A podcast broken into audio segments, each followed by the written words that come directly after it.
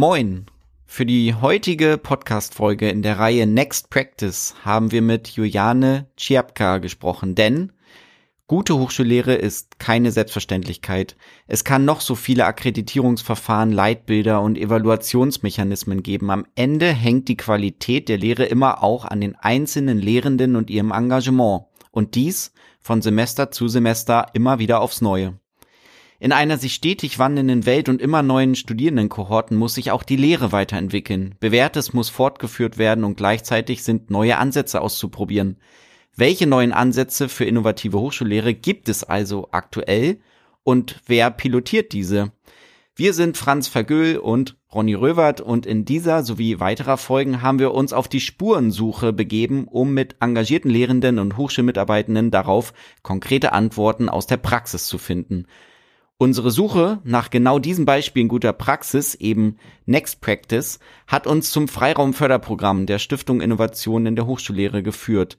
In den letzten Jahren haben einige Förderprogramme und Wettbewerbe versucht, Beispiele innovativer Hochschullehre zu unterstützen und sichtbar zu machen. Dazu gehörten Fellowship-Programme wie vom Stifterverband, Lehrpreise einzelner Hochschulen und auch Bundesländer. Als eines der jüngsten Förderprogramme wurden im Rahmen der Ausschreibung Freiraum 2022 Lehrende aus der ganzen Bildungsrepublik ausgewählt, um ihre Ideen für die Lehre zu entwickeln und zu erproben. Es gab dabei keinen thematischen fachlichen Schwerpunkt. 204 Projekte haben die Förderung erhalten und beginnen aktuell ihre Arbeit. Um mit diesen geförderten und weiteren ins Gespräch zu kommen, haben wir einen Community-Aufruf via Twitter und LinkedIn gestartet und wir waren ganz überwältigt von den ganzen Namen und Projekten, die uns als Gesprächspartnerinnen vorgeschlagen wurden.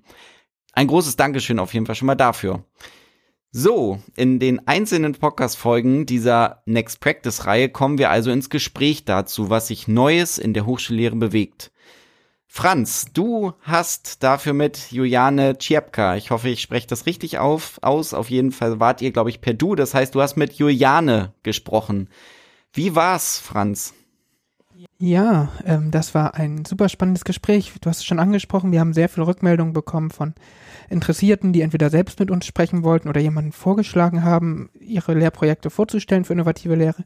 Juliane oder Jule äh, hat sich auch von selbst gemeldet und hat gesagt, sie hat da erfolgreich was eingeworben, hat uns das auch gleich geschickt, sodass wir in den Projektantrag ein bisschen reinschauen konnten, warum geht's da eigentlich.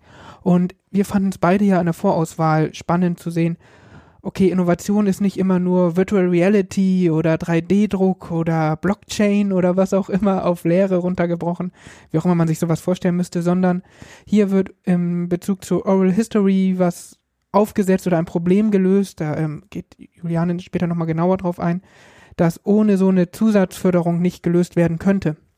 Ähm, und sie sagt, sie kann damit den Studierenden der eigenen Hochschule und sie würde das eigentlich allen zur Verfügung stellen, die auf sie zukommen, das sagt sie nachher auch nochmal, ähm, damit Zugang zu dieser Methode gewähren, Oral History für Studierende in Lehr-Lernprojekten zugänglich zu machen, die sonst keinen Zugang dazu hätten, weil es einfach aus Zeitgründen nicht aufgeht. Und das fanden wir beide spannend und waren sehr froh. Und Juliane war da sehr, sehr aufgeschlossen und es war ein sehr kurzfristig anberaumtes Gespräch. Ähm, und ich fand super spannend, wie sie das macht und finde es auch nach wie vor immer gut, nochmal Leute über ihr Projekt reden zu hören. Also der Projektantrag las ich schon gut. Äh, ich kann gut nachvollziehen, warum er bewilligt wurde äh, und sich durchgesetzt hat. Aber ich finde, es wird nochmal viel, viel klarer, wenn Juliane selbst ein paar Eindrücke wiedergibt, auch wie es für die Studierenden ist. Und ich fand es ein gutes Gespräch äh, und würde sagen, wir hören einfach mal rein. Ja, cool. Machen wir. Ähm, ja, liebe Jule, wir sind auf dich zugekommen mit deiner Idee oder du hast dich bei uns gemeldet sozusagen mit Du hast dich angesprochen gefühlt, innovative Lehre zu machen und ein Innovationsprojekt eingeworben zu haben. Vielleicht magst du kurz einmal zusammenfassen, worum es in eurem ähm, Oral History Projekt genau geht. Ähm, es geht in dem Projekt eigentlich nur um Oral History. Die Themen sind in dem, was wir beantragt haben, völlig nebensächlich. Denn es geht darum, einen Rahmen zu schaffen, in welchem man Oral History in der Lehre, in der Geschichtswissenschaft gut anwenden kann. Denn das Problem ist einfach, wenn man Old History in der Lehre machen und benutzen will, es gibt ja viele Kolleginnen und Kollegen, die das auch tun durchaus. Das ist aber unglaublich viel Arbeit, vor allem wenn man die Studierenden selbst Interviews erheben lassen will. Ähm, man muss die Technik erklären, muss sie selber verstehen, dann muss man das Wissen an die Studierenden weitergeben. Äh, ähm, sind rechtliche Fragen zu klären, die, die Interviews müssen transkribiert werden, die müssen geschnitten und irgendwie aufbereitet werden zum Teil. Und das alles ist unglaublich viel Arbeit. Dazu muss man den Studierenden natürlich ganz tiefgehende Kenntnisse in Old History als Methode und als Quelle vermitteln. Und das ist so viel Arbeit, dass man das eigentlich im Rahmen einer Lehrveranstaltung überhaupt nicht stemmen kann. Und auch nicht im Rahmen von zwei Lehrveranstaltungen. Wir können ja durchaus mal kombinieren, ähm, so dass man das in der Hochschullehre natürlich auch scheut, weil die meisten Lehrenden eben ja doch auch, wenn sie nicht zufällig Professoren sind, befristet angestellt sind und Lehre am Ende dann doch nicht so viel zählt, wie sie zählen sollte, wenn es um die Bewertung der wissenschaftlichen Leistung geht. Und darum war die Idee, diese ganzen Sachen, die außenrum anfallen, einmal zu erledigen und dann zur Verfügung zu stellen.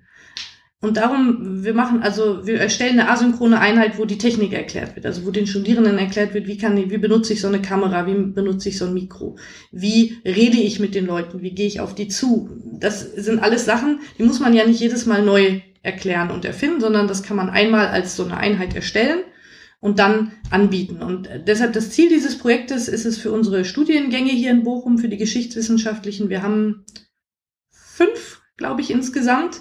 Ähm, für jeweils ein Modul rauszunehmen und dafür eben so einen Container bereitzustellen, wo all diese Sachen, die unabhängig vom Thema sind, aber man für Old History braucht, drin sind. Und dann kann jede Lehrende und jeder Lehrende kommen mit seinem Thema oder ihrem Thema und das in diesem Container durchführen, sich aber dann eben wirklich auf sein Thema oder ihr Thema konzentrieren und äh, rechtliche Einwilligungen zum Beispiel braucht man sich keine Gedanken machen, da kann man dann ein Formular runterladen, was man von den Interviewten unterschreiben lässt. Mhm. Okay, das heißt, sonst ist der Aufwand zu groß, das alles in der eigenen Lehre noch zu erklären, dann bräuchte man zu lange und kommt gar nicht erst dazu, die eigene Lehre und das eigene Forschungsprojekt sozusagen mit den Studierenden zu machen. Und jetzt wird das ausgelagert in der Organisation für die Lehrenden und die Studierenden schauen sich das äh, vorsorglich quasi schon an. So ist die Idee, oder? Jein, also es ist in der, es ist, also zum einen ist es nimmt es sehr viel Raum ein in der Lehrveranstaltung, auch für die Studierenden. Deshalb machen wir das eben für ganze Module, wo dann zwei Veranstaltungen zusammengefasst werden.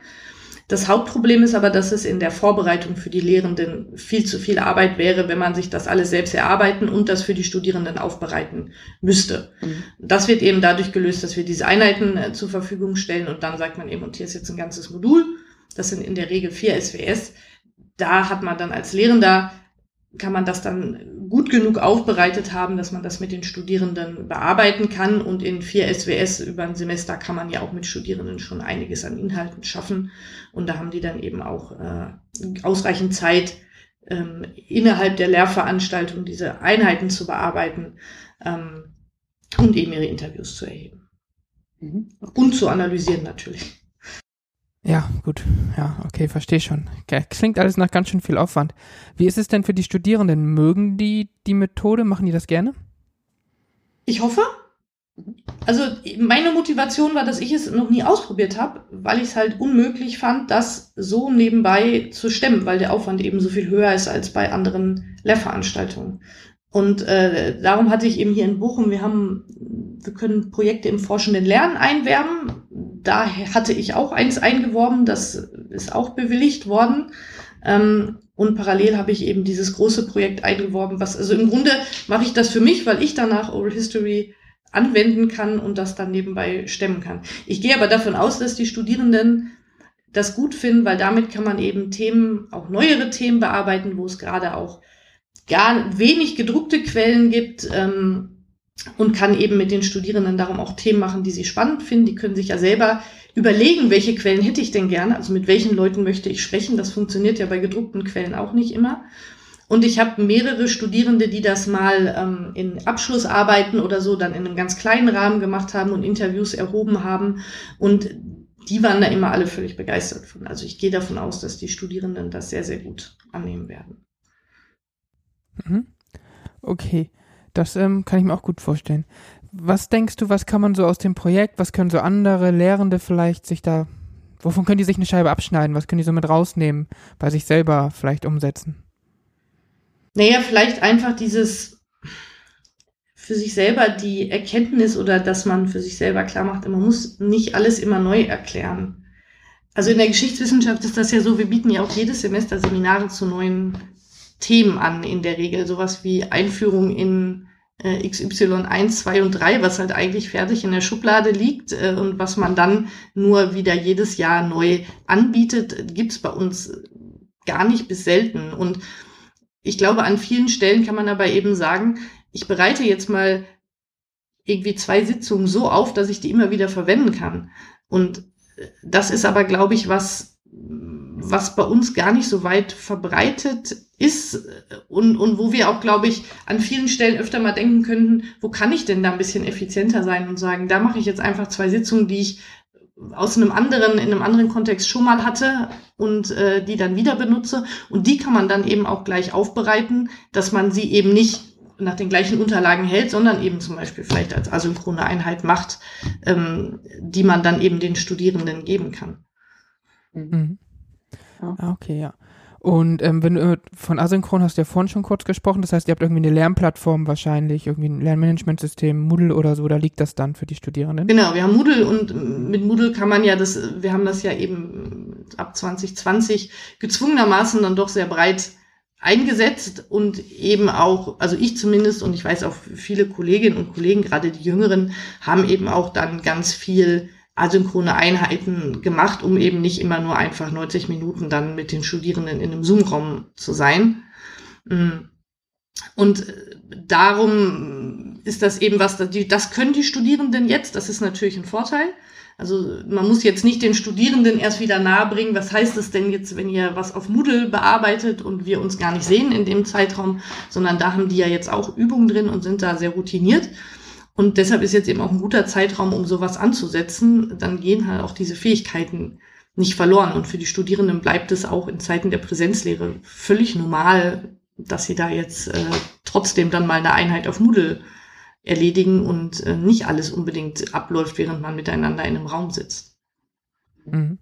Genau, das heißt, das ist so eine Art Wechsel oder hybrides Modell im Prinzip. Ne? Die Studierenden sollen ein paar Sachen dann, oder auch die Lehrenden, ist ja egal aus welcher Perspektive wir das jetzt betrachten, sollen ein paar Sachen, die standardisiert sind, mehr oder weniger ähm, asynchron vorfinden können, damit dann in den Synchronsachen ähm, mehr Zeit für anderes ist. So.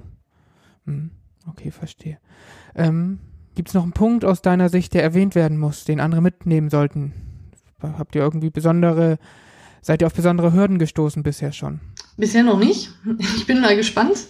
Die größte Hürde ist bisher der doch recht straffe Zeitplan äh, von äh, Bewilligung und Bekanntgabe des Starttermins bis dann zum Starttermin, der nicht, der sich nicht so ganz mit den Bearbeitungszeiten von Verträgen und ähnlichem in Hochschulen deckt, vor allem nicht in der Urlaubszeit. Aber da schauen wir mal, wie wir das hinbekommen.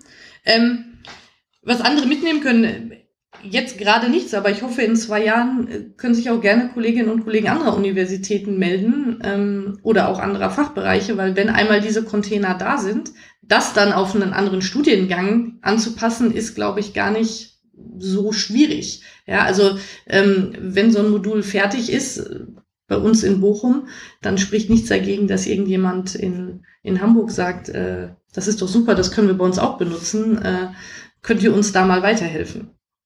Mhm.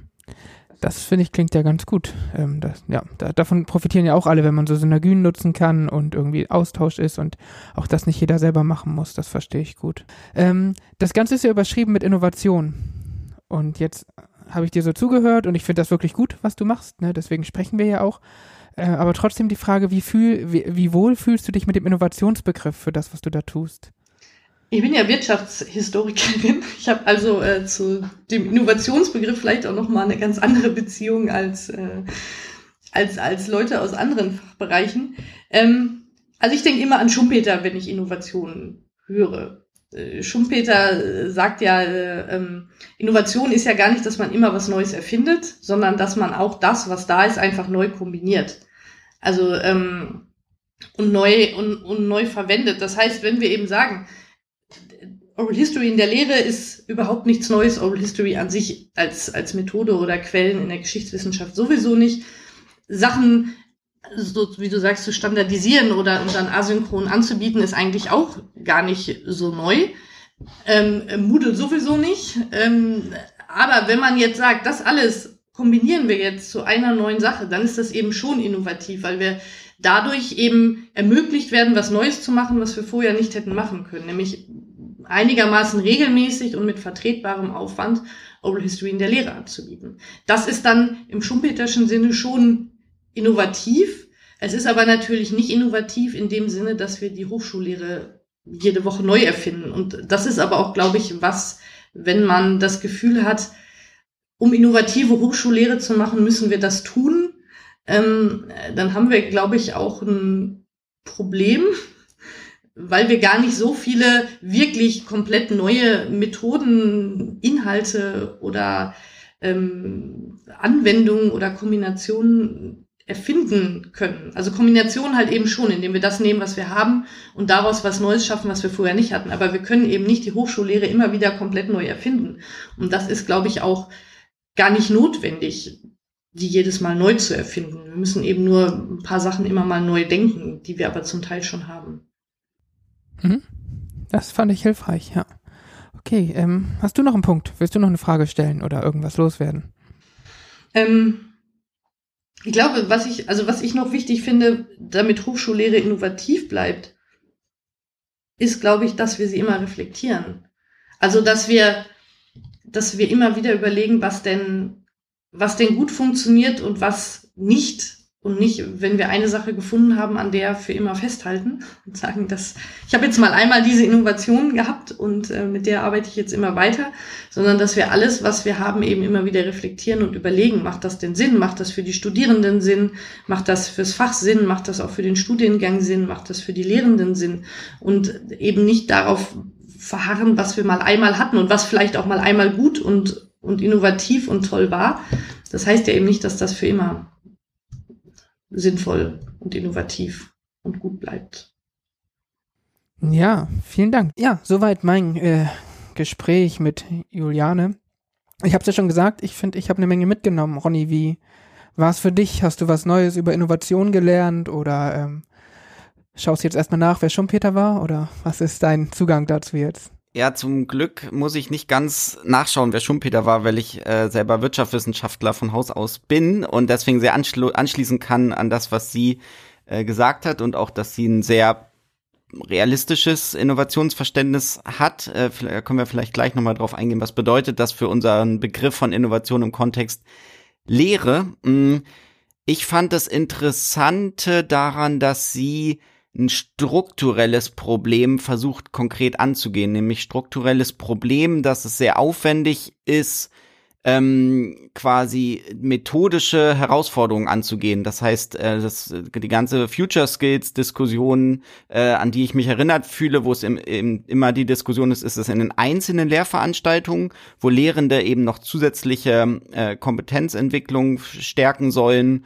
Äh, jetzt zum Beispiel letzten zwei Jahre das ganze, die ganze Frage der Digitalkompetenzen und hier eben diese methodische Kompetenz quasi, diese Oral History ähm, wo nach einer kurzen Recherche, die ich mal gemacht habe, das auch schon eine sehr aufwendige Methode ist, quasi diese Interviews zu führen im Kontext von so einer äh, Geschichtswissenschaft ähm, und irgendwie alle einzelnen Lehrenden, und häufig sind es ja eben einzelne Lehrende, an denen die Lehre hängt, äh, überfordert sind, äh, das im Rahmen dieser gegebenen Möglichkeiten, also den Bologna-Gegebenheiten mit einer bestimmten ECTS-Zahl, bestimmten Modulen, fachlichen Anforderungen, dem gerecht zu werden, diese übergreifenden, ja total wichtigen und auch für Studierenden, glaube ich, total spannenden Kompetenzen zu fördern, dass sie das äh, mal angeht, quasi, dass sie nicht nur ihre eigene Lehre im Blick hat, sondern das, was auch andere Lehrende im Blick haben, nämlich übergreifende Kompetenzentwicklung. Das finde ich auf jeden Fall erstmal sehr, sehr mutig und ähm, allein dadurch schon auch die Begründung äh, total nachvollziehbar, dass sie dafür eine Förderung äh, bekommt. Ging das dir ähnlich, Franz? Ja, das fand ich auch wirklich, wirklich gut.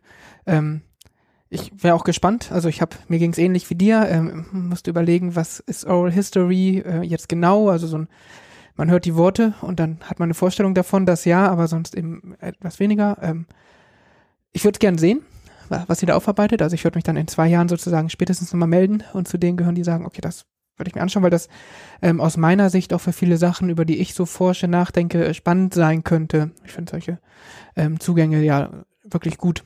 sich so den Gegenstand zu nähern. Bin ja nicht so der quantitative Mensch, der irgendwie gerne Zahlen und Statistiken auswertet. Deswegen hat mich das persönlich auch abgeholt.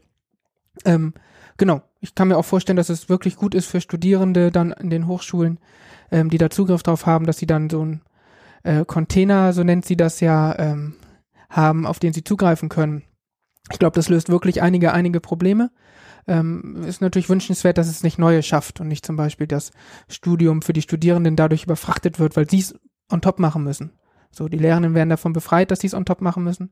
Ähm, für die Studierenden ist es dann hoffentlich ähnlich, aber da bin ich eigentlich ganz zuversichtlich. Mhm. Wo du gesagt hast, äh, bist kein großer Freund von großen quantitativen Analysen und statistisch, äh, statistischen Auswertungen, musste ich auch dran denken, dass sie gesagt hat, als Motivation sie hat das einfach noch nicht gemacht. Allein das als äh, Begründung. Also gar nicht zu sagen, ja, wir haben jetzt äh, fünf Jahre Begleitforschung gemacht und es kam raus, dass das wahrscheinlich äh, für die Lehr-Lernentwicklung im Sinne des Leitbilds und allen möglichen anderen ähm, Überbauaspekten das Richtige ist, sondern sie hat einfach gesagt, das habe ich noch nicht gemacht. Allein das ist meine Motivation.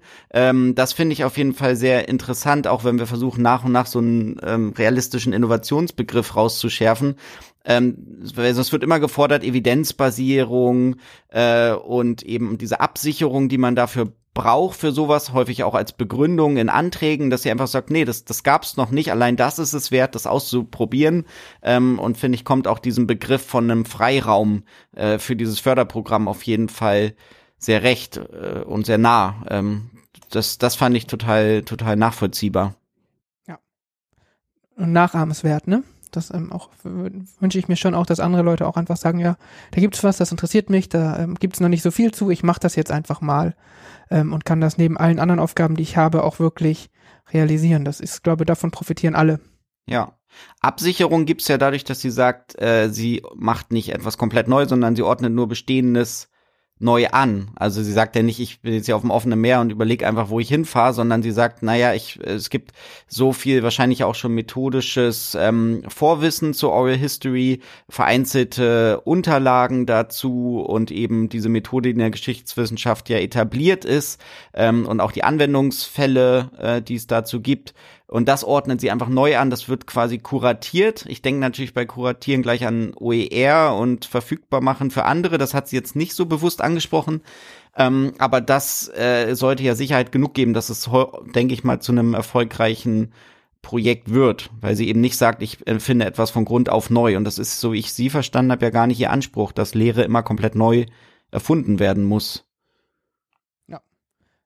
die Ansicht teile ich auch. Also wenn wir jeden Tag quasi sagen würden, okay, wir müssen mal hier was erfinden, das Lehre heißt, ähm, dann würde man ständig über Lehre sprechen und keine mehr machen können. So, und ich glaube, es gibt ja durchaus Sachen, die funktional sind. Also wir beide haben ja auch irgendwie studieren können, also scheint es äh, zu funktionieren, dass Lehre funktioniert. Ähm, genau. Aber verbessern ist, glaube ich, ganz gut. Ja.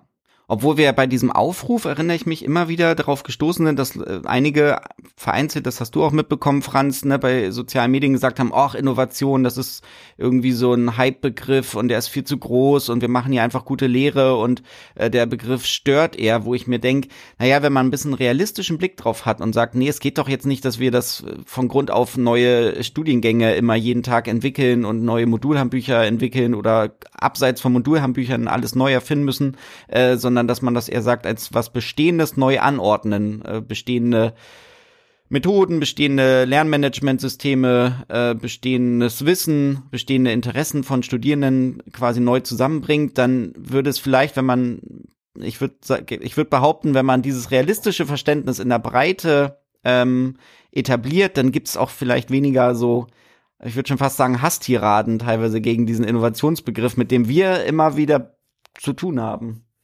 Ja, ja, also ich erinnere da auch sofort ein Feedback, das irgendwie so in die Richtung ging.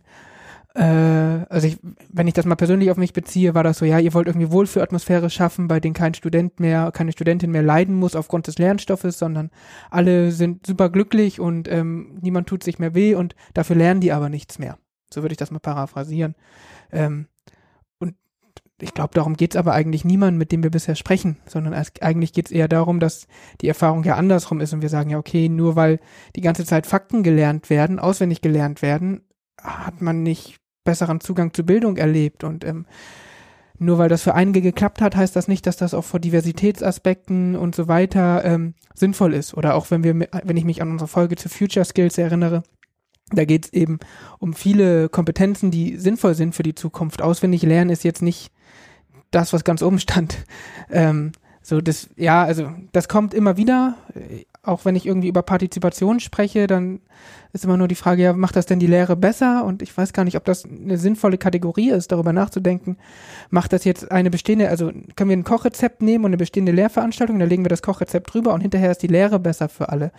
Da, darum geht's gar nicht, sondern einfach irgendwie zu schauen, wie funktioniert's, was kann man reingeben, wie kann man es für alle gut ansprechend machen und welche Möglichkeiten gibt's überhaupt, die funktionieren. Und ich glaube, hier mit Juliane haben wir wirklich nochmal etwas gesehen, da kann man was reingeben und das verändert was.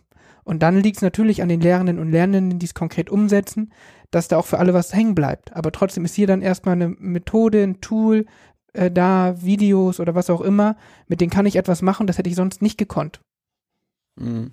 Es ist ja auch nur ein Potenzial. Also ob jetzt mal angenommen, die Methode wird super gut verstanden, weil diese Selbstlernangebote total intuitiv sind und ähm, wie sie beschreibt auch äh, eben asynchron äh, erarbeitet werden können. Im Endeffekt obliegt es ja dann in den konkreten Situationen wie der keine Ahnung, Bachelor- oder Masterarbeit, diese Methode richtig einzusetzen und das sind ja Effekte von so einer Kompetenzentwicklung, die eh nicht direkt in dieser Lehrveranstaltung oder in diesem äh, Teilmodul, was jetzt da neu entwickelt wird, äh, sichtbar sind, sondern eher am Ende und wahrscheinlich eher wirklich zur Geltung kommen, ob jemand sagt, das hat jetzt die, das Interesse an der Geschichtswissenschaft so gesteigert, dass man vielleicht sogar eine wissenschaftliche Karriere oder eben dann auch später im Beruf äh, quasi das nochmal reinbringt.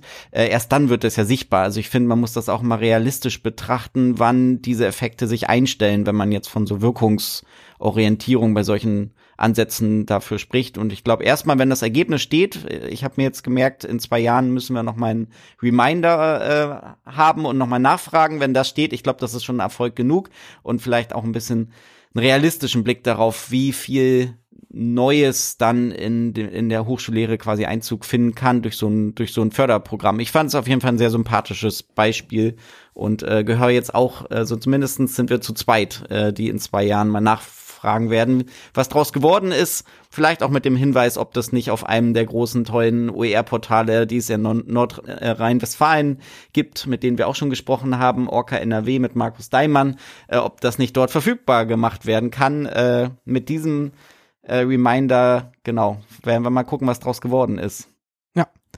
Das auf jeden Fall. Ähm, also, das ist jetzt, glaube ich, auf der Aufnahme nicht drauf, aber Juliane freut sich, glaube ich, insgesamt über vielleicht das ein oder andere Nachhaken nochmal von uns. Also, ja, ich freue mich auch, wenn wir nochmal drüber sprechen und ich bin wirklich äh, gespannt, vielleicht auch mal eine Studierendenperspektive dann in zwei Jahren ähm, zu hören und dann kann man das vielleicht unter den kritischen Post nochmal drunter hauen. Äh, zwei Jahre, vielleicht auch den Reminder dafür, dann nochmal zu sagen, hier ist äh, Evidenz. Ja, das Internet vergisst nie. Das sollten wir nutzen.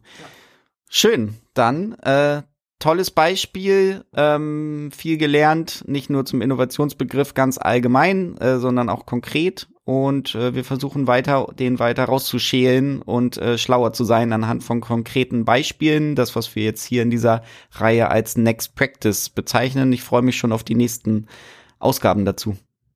Unbedingt. Also ich glaube, wir haben so dieses Next Practice Beispiel jetzt oder diese Reihe ja jetzt uns erstmal vorgenommen, um da reinzuschauen. Ähm, ich glaube, wenn wir jetzt so drei, vier, fünf Folgen davon gemacht haben, dann widmen wir uns auch mal wieder schwerpunktmäßig äh, anderen Themen. Aber ich habe das Gefühl, dahin können wir immer mal wieder zurückkehren. Also wenn uns jetzt irgendwie Menschen zuhören und sagen, ihre Lehre gehört hier auch noch rein, ähm, ich glaube, ihr könnt euch jederzeit nochmal melden und wir gucken, ob wir zwischendurch immer mal wieder so Next Practice Beispiele einbauen. Total gern. Ich freue mich und sag auf bis bald äh, für das nächste Beispiel. Bis bald. Tschüss. Tschüss.